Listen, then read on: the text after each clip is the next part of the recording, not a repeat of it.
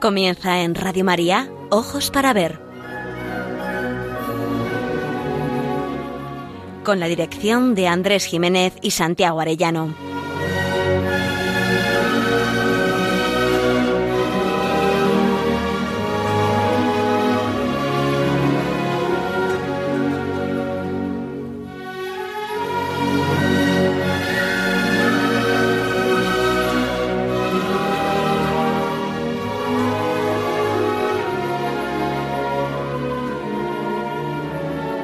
Amigos, muy buenas tardes.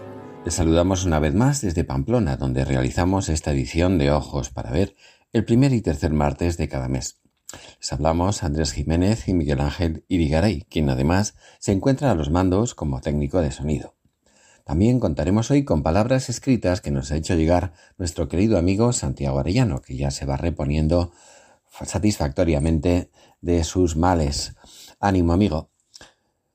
En la víspera y vigilia de la solemnidad de la Inmaculada Concepción de María, la Toda Hermosa, volvemos a considerar la belleza de Cristo, perfecto icono de la belleza suma de Dios. Porque la belleza no es algo, sino alguien, como se recuerda hermosamente en la novela El despertar de la señorita Prim. La belleza está por todas partes, porque la creación entera está llena de palabras de amor que puede reconocer todo aquel que sabe escuchar y contemplar el mundo como don venido de la mano y del corazón de Dios. A nosotros nos corresponde, como bien saben nuestros oyentes, aprender a mirar, a mirar y admirar esa belleza para aprender a vivir.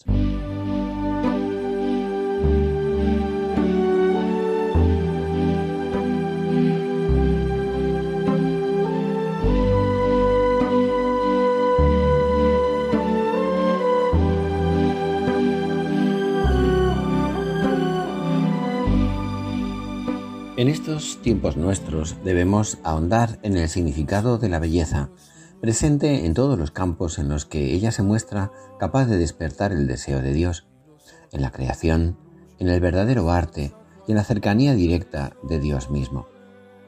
La belleza es un camino para hablar de Dios al hombre de hoy y para hacerle más posible encontrarse con Él, porque toda belleza auténtica es huella y mensaje que viene del Dios que es la belleza con mayúscula, fuente de todo bien, verdad y belleza que configuran y sostienen este mundo.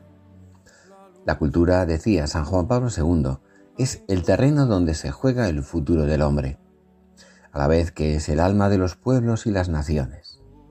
Él mismo fue testigo de cómo en su Polonia natal se sucedieron dos regímenes totalitarios, el nazismo y el comunismo la experiencia polaca demuestra que para la supervivencia de un pueblo, lo verdaderamente vital era la custodia de la cultura.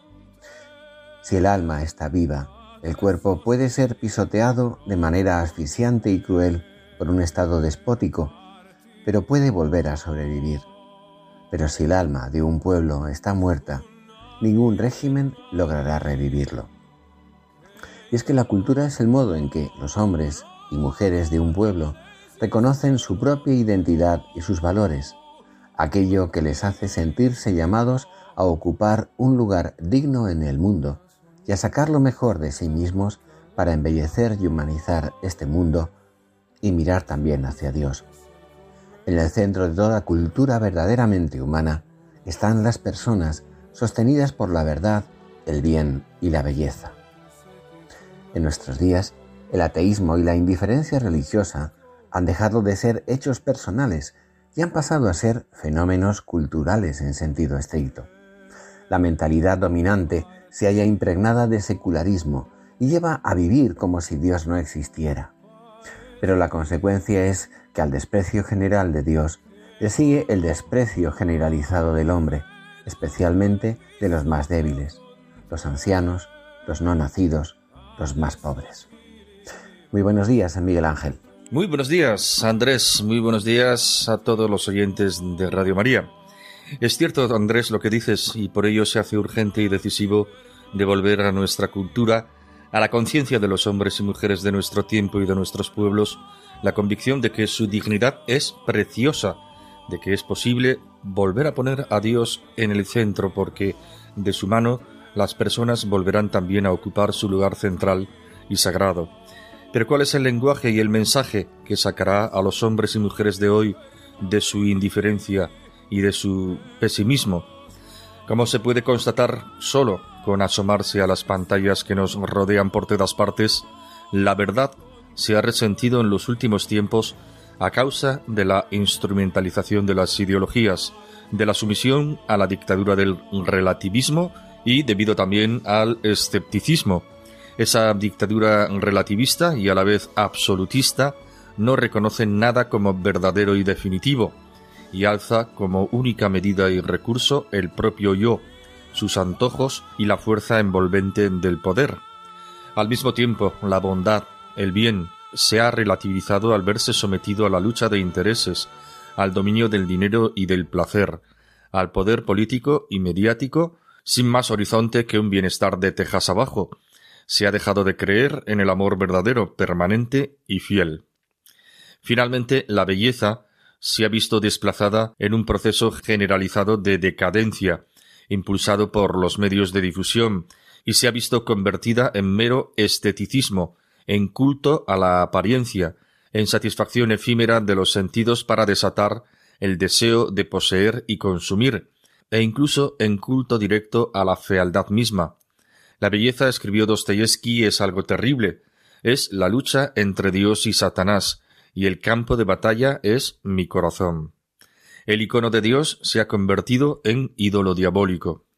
Las culturas como las expresiones artísticas están también marcadas por el pecado.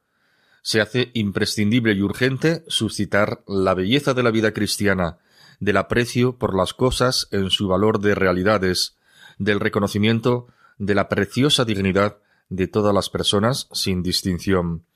La vía de la belleza, liberada nuestra mirada de las escamas que la ciegan y envilecen, es un itinerario capaz de tocar el corazón humano, de expresar el misterio y la belleza de Dios y del ser humano. La vía de la belleza responde en el fondo al íntimo deseo de felicidad que late en el corazón de todo ser humano, a la nostalgia de algo que llene de verdad su ansia de bien y de plenitud es el camino seguido por el mismo Dios en la Encarnación y que nos preparamos a contemplar asombrados por medio de este tiempo de Adviento. La Navidad es un prodigio de hermosura.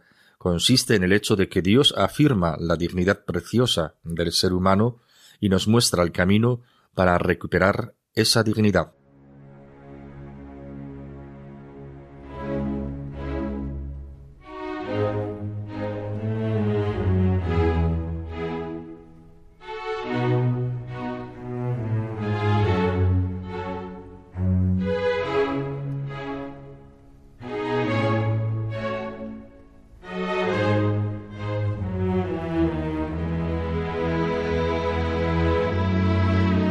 Para ver, el don de la belleza.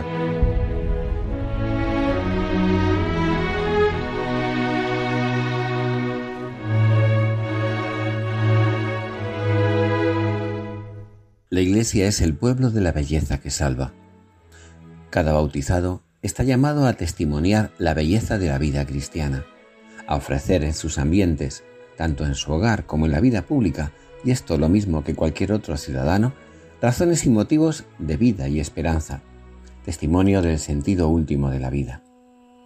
La certeza de los cristianos es un anuncio de belleza que hemos de hacer creíble en medio de un mundo que la ha pervertido y prefiere volverse hacia la fealdad, pero que experimenta con amargura las consecuencias, nihilismo, lucha de intereses, eutanasia, desencanto, aburrimiento y dependencia de los dispositivos y pantallas, propensión al suicidio, a la depresión y la ansiedad, dependencia de los psicofármacos, tristeza y pesimismo. El mundo en que vivimos, escribía San Juan Pablo II en su carta a los artistas en 1999, tiene necesidad de belleza para no caer en la desesperación. La belleza, como la verdad, trae el gozo al corazón de los hombres y es un fruto precioso que resiste el paso del tiempo que une a las generaciones y las hace comulgar en la admiración, concluye. La belleza duradera no deja indiferente, conmueve, genera gozo, anima a buscar la plenitud, incluso convierte. De ello dan muestra, por ejemplo, las lágrimas que saltan espontáneas en muchos de los visitantes cuando acceden por la puerta del nacimiento al interior del templo de la Sagrada Familia de Gaudí.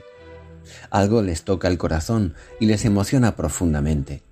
Se trata de una experiencia de belleza auténtica. Por eso, para dialogar con las culturas de nuestro tiempo, con los hombres y mujeres aturdidos por la fascinación de lo decadente, la vía de la belleza brinda tres ámbitos privilegiados. La belleza en la creación, la belleza en las artes verdaderas y la experiencia del encuentro personal con Cristo, plenitud de la santidad y la belleza del corazón cristiano. La naturaleza creada no es muda, sino que está llena de palabras de amor, como afirma el Papa Francisco en su encíclica Laudato Si, pero es preciso aprender a escuchar a la creación que narra la gloria y la belleza de Dios, y al Dios que nos habla a través de su creación y se hace asequible a la razón y al corazón humano. En el libro de la sabiduría se dice de manera asombrosamente precisa que de la grandeza y hermosura de las criaturas se llega por analogía a contemplar a su autor. Esto dice Sabiduría 13, versículo 5. Desde la belleza sensible que suscitan en nosotros las criaturas, hemos de elevarnos a la belleza eterna. Nos viene casi sin querer al recuerdo las hermosas palabras de San Juan de la Cruz. Mil gracias derramando pasó por estos sotos con presura, y yéndolos mirando, con sola su figura, vestidos los dejó de su hermosura. Así habla San Juan en el cántico espiritual.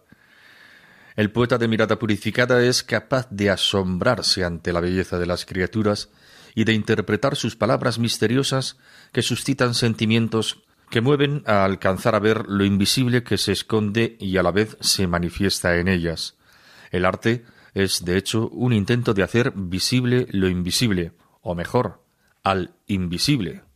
Esa contemplación afina el sentido de la armonía, conmueve profundamente, y hace anhelar una vida hermosa.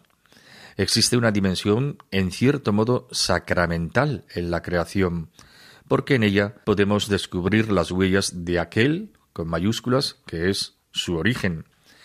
No se puede manipular la naturaleza creada sin respeto, pero tampoco se puede convertir en un absoluto, aún menos en un ídolo. Su valor no puede sobrepasar al del hombre, a quien se encomendó su cuidado y menos aún ocultar y suplantar al de su creador. Por su parte, las obras de arte surgidas de la mirada cristiana y de la sensibilidad y la habilidad de los artistas tienen el sentido de ser símbolos, realidades que remiten más allá de sí mismos, ayudando a manifestar el sentido último, el porqué y la meta de nuestra peregrinación en la tierra. La belleza trasciende la simple estética subjetiva. Los grandes artistas aportan con sus obras maestras, directa e indirectamente, una epifanía de la belleza de Dios.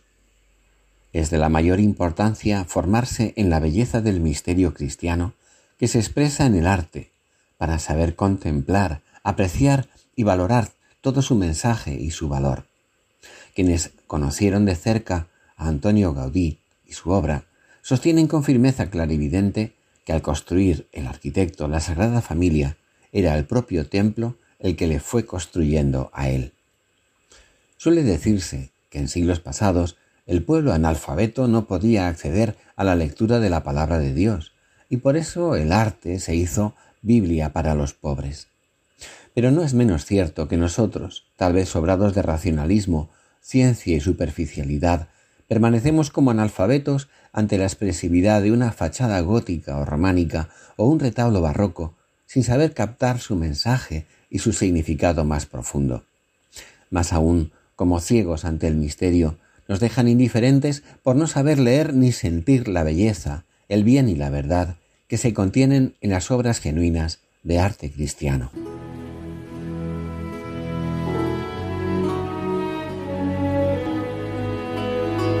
Aprender a mirar. Ojos para ver. Radio María.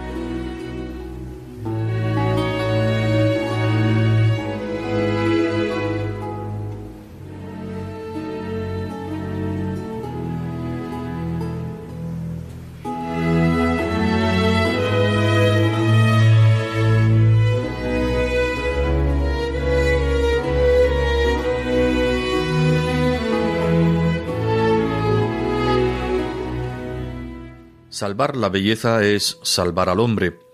Dijimos antes que la vía de la belleza brinda tres ámbitos privilegiados para aprender a mirar con hondura y dejarse enriquecer con ella. La belleza de la creación, la belleza de las artes verdaderas y la experiencia del encuentro personal con Cristo, plenitud de la santidad y de la belleza cristianas. Esta última vía, fundamental para encontrarse con la belleza y ser transformados por ella, es en realidad la primera en importancia. Se trata del descubrimiento de la belleza que brota en el encuentro personal con Cristo, fundamento y modelo de la santidad de la vida cristiana, de la belleza de una vida transformada por la gracia. Esa es la revolución experimentada por San Agustín y que le cambió la vida, la profunda emoción provocada por el encuentro con la belleza, con mayúsculas, con la belleza en persona. Tarde te amé, Dios mío, belleza tan antigua y tan nueva. Tarde te amé. Tú estabas dentro de mi alma y yo distraído fuera, y allí te buscaba. Y me dejaba llevar de esas hermosas criaturas exteriores que tú habías creado. Tú estabas conmigo, pero yo no estaba contigo. Y me alejaban y tenían muy apartado de ti aquellas mismas cosas que no tendrían ser si no estuvieran en ti. Pero tú me llamaste y diste tales voces a mi alma que se dio a tus voces mi sordera. Brilló tanto tu luz, fue tan grande tu resplandor que ahuyentó mi ceguera. Hiciste que llegase hasta mí tu fragancia, y tomando aliento respiré con ella, y suspiro y anhelo ya por ti. Me diste a gustar tu dulzura, y han encendido en mi alma una hambre y sed tan vivas. Y al fin, Señor, me tocaste y me encendí en deseos de abrazarte. El Verbo encarnado ha manifestado una nueva dimensión de la belleza. Aquel a quien llama el salmista el más hermoso de los hijos de los hombres, por ser la perfecta expresión de la gloria divina y poseer la plenitud de la gracia, se convierte por amor gratuito e insólito en el varón de dolores ante quien se vuelve el rostro, en el cual no hay belleza que agrade ni hermosura, que se reviste de la fealdad del pecado para elevar al ser humano a la belleza divina. Esta belleza de Cristo se realiza en el dolor y el anonadamiento, y es más fuerte que el mal y que la muerte. Este amor loco de Dios es el más auténtico rostro de la belleza, el de aquella belleza que salva al mundo y lo saca del laberinto de su desesperación, de la cual hablaba Dostoyevsky, y en la que la fragilidad y la perdición de la carne humana es asumida y remediada por el Verbo encarnado, transformándola en lugar y concreción de la belleza más asombrosa. Esta es la belleza con mayúscula que revela su belleza con minúscula, su dignidad y su sentido a la vida humana y a la historia.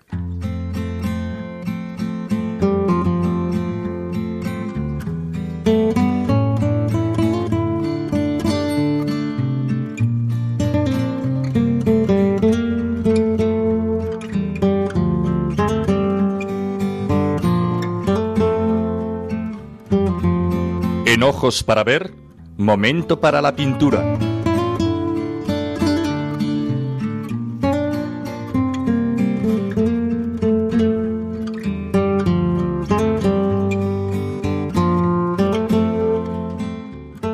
Hoy en este rincón de la pintura les traemos el cuadro del Greco que se encuentra en la sacristía de la Catedral de Toledo, el Espolio de Cristo, sin duda una de sus obras maestras. Se trata del primer encargo que se le encomienda al Greco en España.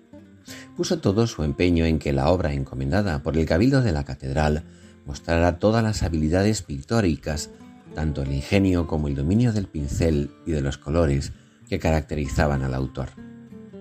El espolio nos presenta el momento inicial de la pasión en el que Jesús es despojado de sus ropas. El cabildo no aceptó esta composición, consideró que inventaba impropiedades que oscurecían la historia y desvalorizaban a Cristo. Este fue el primer pleito que el pintor tuvo en España, que nos habla de la condición humana, siempre cicatera en las cuestiones del becerro de oro, aunque a veces se embarulle con alegatos teológicos o estéticos. Cosío explica que Greco debía representar a Cristo no como Dios, sino como hombre y víctima inocente de las pasiones humanas. Aunque esto enlazaba con otras composiciones pintadas en Italia, aquí concentro todos los elementos principales y secundarios dispersos en sus cuadros anteriores en una sola acción alrededor del protagonista. Lo rodea un grupo apretado de cabezas duras y sombrías, cada una con personalidad propia, que sirven de fondo al claro e inocente rostro de Cristo. Todavía introduce dos episodios diferentes pegados a Cristo y cerrando la escena inferiormente. Se trata del hombre que prepara la cruz y enfrente las tres Marías que con tristeza lo observan. Aunque muchas figuras tienen un gran atractivo, la unidad de la composición es tan perfecta que todo el interés lo absorbe la cautivadora figura de Cristo. El maestro pintor supo crear este efecto con grandísima destreza, estableciendo una composición en un círculo alrededor de Jesús. Las masas no están como en cuadros anteriores solamente a la derecha e izquierda, se encuentran también al fondo para que sobre ellas se destaque el protagonista. Se muestra todo el contorno de Jesús que ocupa el centro del grupo que lo rodea, adquiriendo por contraste un gran relieve. Todo lo que no es el protagonista se encuentra oscurecido y rebajado, mientras que Cristo se ilumina y destaca. El artista lo consigue mediante el colorido y el claro oscuro. Así, el bello rostro iluminado de Cristo y su túnica roja forman un contraste muy fuerte con los oscuros rostros de los acompañantes y con la entonación gris que domina el fondo del cuadro, en la misma línea de grises que la armadura del caballero a la derecha de Jesús. La escena representada es únicamente humana. Hombres y mujeres llenan todo el espacio. La naturaleza sólo aparece en una porción de cielo nuboso y con algo de tierra bajo el pie de Cristo. Pero ¿dónde está la prodigiosa belleza? sin duda en la armonización de elementos contrarios para hacernos evidente el poder del amor frente al odio. Cristo es rey y su túnica roja lo ha puesto en evidencia cuando se encontró frente a frente con el amago de juicio civil en el palacio de Pilatos. Cristo es sacerdote y recuerda al celebrante que se prepara y se reviste en la sacristía del aseo toledana para revivir el sacrificio único de Cristo. En la túnica roja de la que en un instante Cristo va a ser despojado, está presente el sacrificio eucarístico según el rito de Melquisedec, de tal manera que lo que se hizo en forma sacramental en breve se va a realizar en sacrificio cruento, ofrecido al Padre voluntariamente para la remisión de todos los pecados de la humanidad.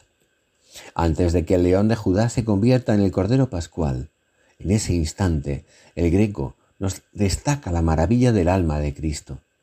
La mano derecha abierta sobre su corazón, la mano izquierda bendiciendo al carpintero que, en un escorzo inigualable, orada con un punzón el madero para que el clavo penetre con más facilidad.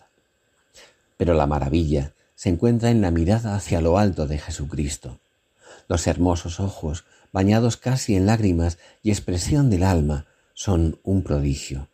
Qué dulzura, qué intensidad en la ternura que desvelan, que súplica al Padre para que no tenga en cuenta la locura de odio de los que le rodean. Es que los quiere, nos dice su mano, y el haz luminoso de sus ojos implora con vehemencia sin palabras, Padre, por todos y cada uno de ellos te voy a entregar mi vida. En ese instante cayó la túnica y Cristo en desnudez fue crucificado, muerto y sepultado. La mirada de Cristo en el espolio levantó el acta de que la razón profunda de la cruz sólo se explica en el amor misericordioso de Dios. Jesús mismo es la belleza suprema, el esplendor de la verdad, la revelación del amor infinito de Dios por el hombre, que en su misericordia restaura la belleza de sus hijos perdida por el pecado. Jesucristo es la belleza que salva al mundo, que desafía al mal y triunfa sobre la muerte. El más bello de los hijos de los hombres, como dice el Salmo, se ha convertido en el varón de dolores, sin apariencia ni belleza que atraiga la mirada al que se refería Isaías, para devolver a todo hombre y mujer su plena belleza, su dignidad y su verdadera grandeza.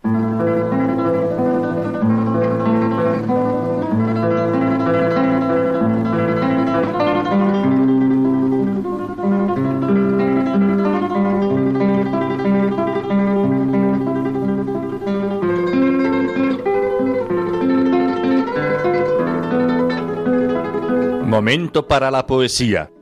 Ojos para ver. Radio María.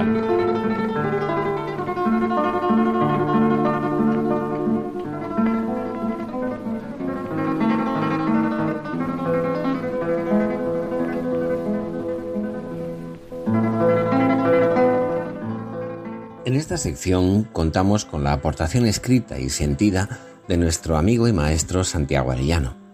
Muy mejorado ya de salud, ha querido aportar reflexión y alma poética a esta evocación de la belleza divina, a su estilo, elevándose desde lo cotidiano. Dice así textualmente. Os he seleccionado para esta sección un extraño poemilla del escritor gaditano Jesús Montiel, nacido en 1984 es autor de cinco poemarios que le han valido distintos reconocimientos. Ha publicado también un libro de aforismos y siete que aunque formalmente aparecen bajo el epígrafe de narrativa, leídos atentamente y valorando lo que constituye la esencial naturaleza de la poesía, no dudo en considerarlos poéticos y en grado sumo. No tengo ninguna duda de que nos encontramos también aquí con un poeta original profundamente lírico, que abre nuevas vías, rompe prejuicios y devuelve al arte la mirada privilegiada del artista que se sabe al servicio de la humanidad, porque guía a los que no vemos por el camino de la auténtica libertad. Entre esos títulos destacan los siguientes. Notas a pie de instante, Sucederá la flor, El amén de los árboles, Señor de las periferias, Casa de tinta, lo que no se ve, y finalmente la última rosa, que es el séptimo, al que pertenece el poemilla que hoy os traigo. Lo selecciono porque encaja como anillo al dedo con el tema dominante de este programa de Ojos para Ver, la vía de la hermosura como senda de encuentro con Dios y de evangelización. Jesús Montiel construye sus poemas con una aparente sencillez admirable y una visión cristiana explícita del sentido del día a día de nuestra existencia frente al confuso barullo mental de las opiniones y de las ideologías que nos dejan desorientados a los viandantes del común de gentes. Lo hemos elegido también porque enlaza con una de las ideas más logradas de El despertar de la señorita Prim, la novela que comentamos al final de este programa. ¿Recuerdan ustedes a la madre del hombre del sillón?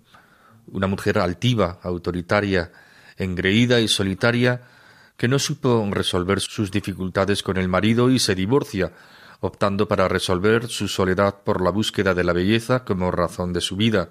Tienes que ir a Italia, le aconseja a la señorita Prim por ser considerada desde el Renacimiento, Italia, como la cuna de una belleza exquisita que suplanta a la concepción clásica de la cristiandad que surgía de la delicadeza de una conciencia que discernía sobre el bien y el mal y asentaba la belleza como esplendor, forma o lenguaje de la verdad, y que la sustituye por un mundo refinado, que pretende ennoblecer o, como se dice ahora, blanquear la amoralidad del naciente capitalismo florentino, veneciano o incluso romano con el mecenazgo de las artes.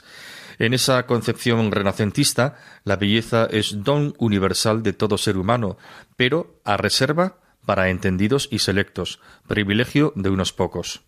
Es en el monasterio cuando se detiene a hablar con el anciano benedictino, cuando escucha por primera vez que la belleza no es algo, sino alguien. Pues mire usted por dónde, para comprender el poemilla de Jesús Montiel, nos viene de perlas tener en cuenta estas consideraciones. El poemilla está organizado en una sucesión de frases simples, enunciativas, con la claridad del agua transparente de un arroyo de curso sosegado. A primera vista se nos confiesa una anécdota de la vida cotidiana presente sobre todo a determinadas edades. A menudo me olvido a mitad de camino de a dónde me dirijo. Cada vez más a menudo. Hoy ha vuelto a ocurrirme. La culpa la han tenido un puñado de nubes demasiado hermosas, arrastradas por un aire tan frío como la mejilla de un muerto. La alegría de estar perdido es la verdadera salida del laberinto. ¿Qué es lo que nos está contando el poeta? Simplemente que cada vez se nos olvidan más a menudo las cosas o los propósitos o las intenciones. Ojo que, tras esa aparente sencillez, empiezan a destacar, como piedras que alteran la corriente, determinadas imágenes que te incitan a sospechar que aquí la anécdota cotidiana está suscitando otro nivel de lectura. Como diría Sor Isabel Guerra, al fondo hay otra puerta. Voy a empezar por el final. ¿Por qué considera que esta vida se ha convertido en un laberinto del que, como en el caso del mítico Teseo, no se puede salir sin el hilo de Ariadna? Un creyente sabe que Cristo es el camino, la verdad y la vida, pero también que el ambiente en que nos toca vivir nos llena de desazones y hasta de confusiones. ¿Cuál es el hilo que al poeta le permite encontrar la verdadera salida de este confuso mundo fácilmente engañoso? Unas nubes hermosas, es decir, la belleza de la vida cotidiana. Pero ojo, no la belleza que entre exquisiteces me hace olvidar la verdad ineludible de la vida, el sufrimiento y la muerte, no es de mal gusto ni capricho de aguafiestas recordar a las nubes entre el frío gélido de la mejilla de un muerto. La auténtica belleza tiene que ayudarnos a encontrar la verdadera salida. La muerte no te lleva a desdeñar el gozo de cada instante de nuestra existencia, sino que te permite valorar la finura de cada momento como regalo sublime, como adelanto de eternidad. Vuelves a leer el principio y todo se te convierte en alegoría de la vida, a mitad del camino de a dónde me dirijo. ¿No resuena el primer verso de la Divina Comedia de Dante, en el mecho del camín di nuestra vida? Para que las nubes se conviertan en la verdadera salida, aquí, nubes hermosas, se transforma en una metonimia, donde la parte hace referencia al todo, y el instante conmovedor de cada rincón de belleza en adelanto o escuela para adivinar la belleza que anhelamos, la belleza con mayúscula, es decir, nuestro Dios.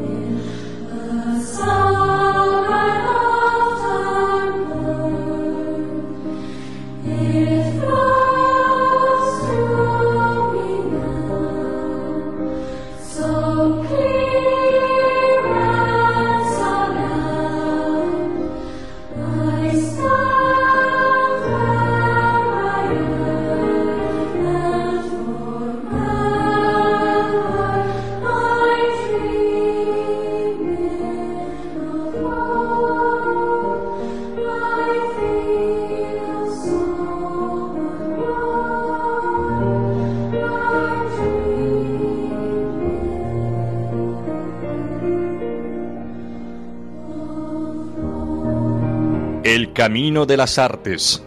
Ojos para ver.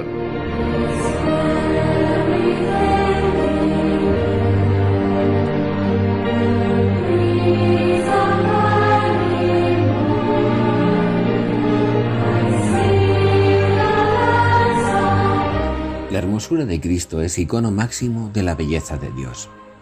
Pero si de una criatura humana puede decirse que es la llena de gracia y hermosura, por la acción del Espíritu Santo. Esa es María Inmaculada. Ella es el reflejo más luminoso de la belleza singular de Cristo. En honor a la Inmaculada Concepción que conmemoramos y celebramos mañana, vamos a escuchar una bellísima obra de Félix Mendelssohn, el Ave María Opus 23-2, compuesta en 1830. Mendelssohn, piadoso protestante y de origen judío, motivo este último por el que su obra hubo de recibir diversos desprecios. Es autor de una de las más bellas composiciones en las que se pone música al Ave María en latín. En ella se pone de manifiesto la personalidad espiritual de Mendelssohn. Asombra aquí la universalidad de una obra nacida del genio y la hondura humana de un grandísimo artista que no es católico. Ha sido y debe ser escuchada con la intención con la que fue precisamente compuesta, la de ayudar a la contemplación y la devoción. Escrita nada menos que a ocho voces, una prodigiosa armonía se pone al servicio de las palabras con las que María es ensalzada por la piedad cristiana. escuchar con el corazón esta melodía, sumarse a la recitación armoniosa de sus palabras, deja en el alma, al terminar de oírse la última nota, un hondo sentimiento de paz. Se ha dicho de esta pieza coral que la santidad de María jamás ha sido ensalzada tan maravillosamente por un no católico como lo fue por Félix Mendelssohn. Esta es una magnífica prueba de que el camino de la belleza, la vía pulcritudinis, es un privilegiado acercamiento a Dios en el que las almas nobles pueden caminar juntas. La versión que vamos a escuchar es la interpretada por el coro del Trinity College de Cambridge. Disfrútenla.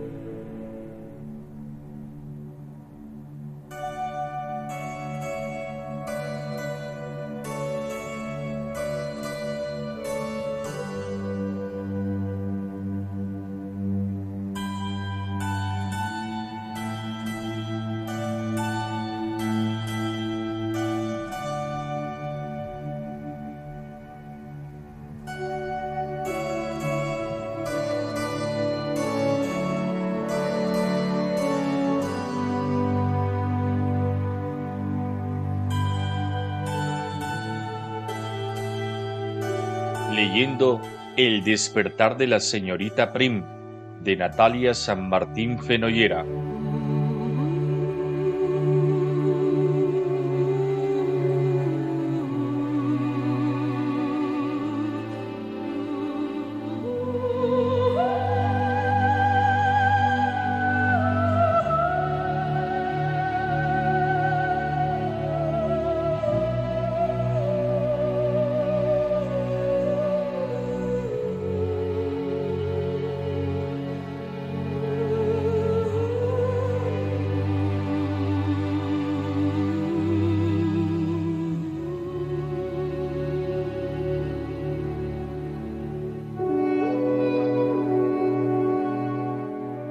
En el sureste de la región de Umbría se encuentra Norcia o Nursia, cuna de San Benito y Santa Escolástica, hermanos mellizos nacidos el año 480. El último y breve capítulo del despertar de la señorita Prim lleva precisamente como título Norcia. Prudencia Prim había llegado seis meses antes a Italia y la había recorrido de norte a sur y de este a oeste durante dos meses. Florencia, Venecia, Roma, Nápoles, Bari la vieron pasar y deambular, pero solo después de dos meses, a principios de mayo, decidió detenerse por fin a deshacer sus maletas en aquel alejado rincón de Umbría. Durante cuatro meses, así pues, la pequeña y apacible cuna de San Benito había sido su lugar de estancia y el escenario de una vida en cierto modo rutinaria, aunque más bien habría que decir tranquila y más aún nueva, verdaderamente nueva. Los rincones y callejas, las plazas y los paisajes se habían convertido para ella en lugares deliciosamente familiares. Norcia, la recomendación de Lulú Tiberville, se había convertido en profecía. Debe ir a Norcia, la cuna de Benito, le había dicho. Lo mejor que se puede hacer allí es descansar, observar la vida y mezclarse con las gentes del lugar. No sabe lo inspirador que resulta cruzar el pueblo rumbo al mercado, saludar a los lugareños, observar a los monjes cultivar la tierra y cantar gregoriano entre los muros de la cripta. El caso es que la primavera de la Umbría se había desplegado en todo su esplendor ante sus ojos. Dice así el texto de nuestra novela, había subido una mañana el altiplano y contemplado la grandiosa belleza de aquella inacabable alfombra tejida por millares de amapolas, pequeñas margaritas, tréboles y violetas, ranúnculos de color amarillo, rosa y rojo, gentianelas azuladas, campanillas y muchas otras especies silvestres. Aquella mañana la señorita Prim pisó la alfombra y también se sentó en ella, paseó maravillada entre las flores, se arrodilló e incluso, quien lo hubiera dicho, hasta se recostó desde allí divisó con ojos deslumbrados la diminuta y aislada aldea de Castelluccio, que a modo de un reino perdido en una tierra encantada, emergía de aquel esplendor como una isla emerge del mar. Y sin embargo, decimos nosotros, no fue esa explosión de naturaleza el imán que logró retenerla en Norcia, no fue el paisaje, tampoco las serenas miradas de los monjes, fue mucho más que todo aquello y un poco de todo ello lo que la hizo detenerse allí, y ya habían pasado nada menos que dieciséis semanas viviendo en Norcia. Seguimos leyendo el texto. Prudencia Prim apuró los escalones de salida de la cripta de la Basílica de San Benedetto y tras retirar el cordón carmesí que separaba la entrada del resto del edificio, salió al exterior. El frescor de la mañana le dio en el rostro mientras bajaba los escalones y se adentraba en la plaza principal de Norcia. Los puestos del mercadillo todavía estaban cerrados o empezaban poco a poco a desperezarse a la espera de ofrecer a los primeros viandantes pequeños recuerdos de artesanía local. Dobló la esquina de la basílica, bajó la calle y se dirigió a la pequeña terraza del bar Venecia a desayunar. Buongiorno, signorina. Buongiorno, Giovanni. Cappuccino. ¿Qué cosa tan pequeña y tan grande es la felicidad? murmuró mientras devoraba la tostada de queso fresco y mermelada y sorbía despacio el capuchino.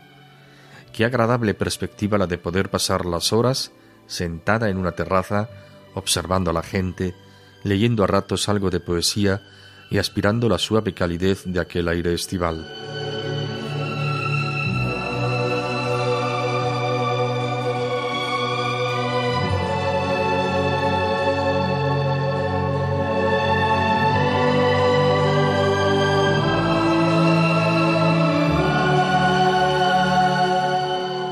Cosas habían cambiado para ella en ese periodo de tiempo.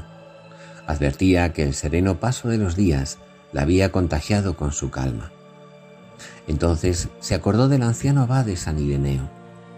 Había aprendido a cerrar las puertas, a abrirlas suavemente y a cerrarlas con cuidadosa exactitud.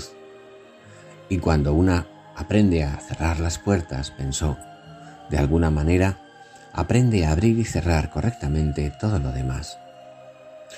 Busque la belleza, señorita Prim, le había dicho el monje al despedirse de ella. Búsquela en el silencio, búsquela en la calma, búsquela en medio de la noche y búsquela también en la aurora. Deténgase a cerrar las puertas mientras la busca y no se sorprenda si descubre que ella no vive en los museos ni se esconde en los palacios.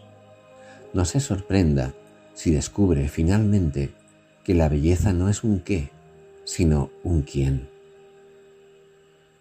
Pero aquella soleada mañana de viernes, qué cosas pasan cuando el alma está en paz, aún quedaba algo más, algo que habría de conmoverla de manera no prevista. El camarero se acercó a Prudencia. El cartero dejó ayer aquí correspondencia certificada para usted, dijo mientras dejaba sobre la mesa un nuevo café y una bandeja con tres sobres. La señorita Prim abrió el primer sobre y lo leyó. Hizo lo mismo con el segundo. Dejó ambos sobre la mesa. Al abrir el tercero y leer su contenido, fue la tostada lo que dejó sobre la mesa, y durante unos minutos no hizo sino leer una y otra vez el pliego, desplegando a continuación una página de periódico que lo acompañaba. Era una página de anuncios por palabras de la Gaceta de San Ireneo, en todo semejante a la que muchos meses atrás la había llevado hasta aquel pueblo singular y le había hecho conocer a sus gentes. Estando el alma sosegada, los acontecimientos, aun los más simples en apariencia, se convierten en huellas y mensajes que llegan al interior de la persona. Al final de la tercera columna de la página de anuncios había uno rodeado por un círculo rojo que una mano amiga había trazado para ella.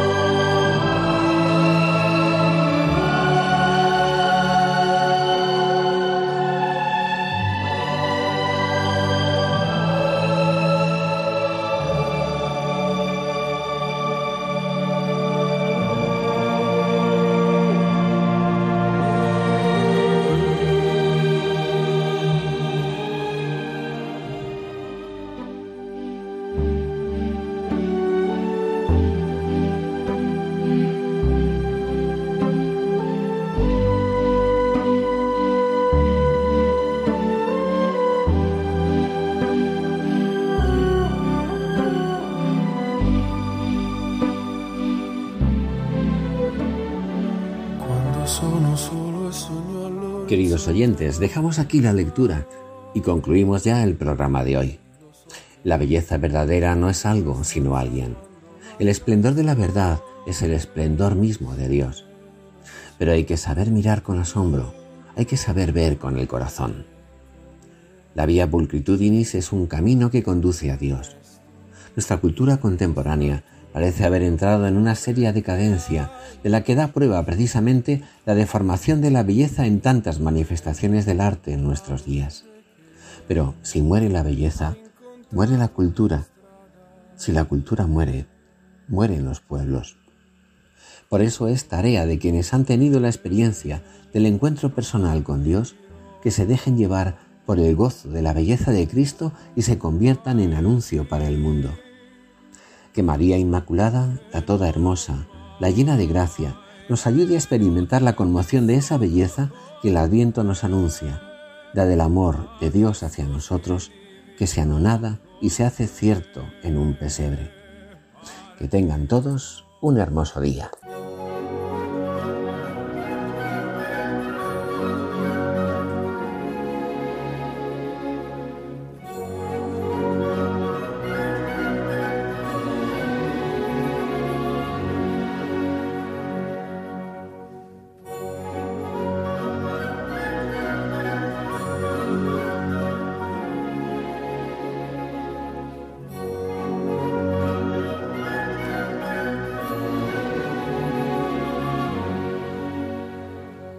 Finaliza en Radio María, Ojos para Ver. Un programa dirigido por Andrés Jiménez y Santiago Arellano.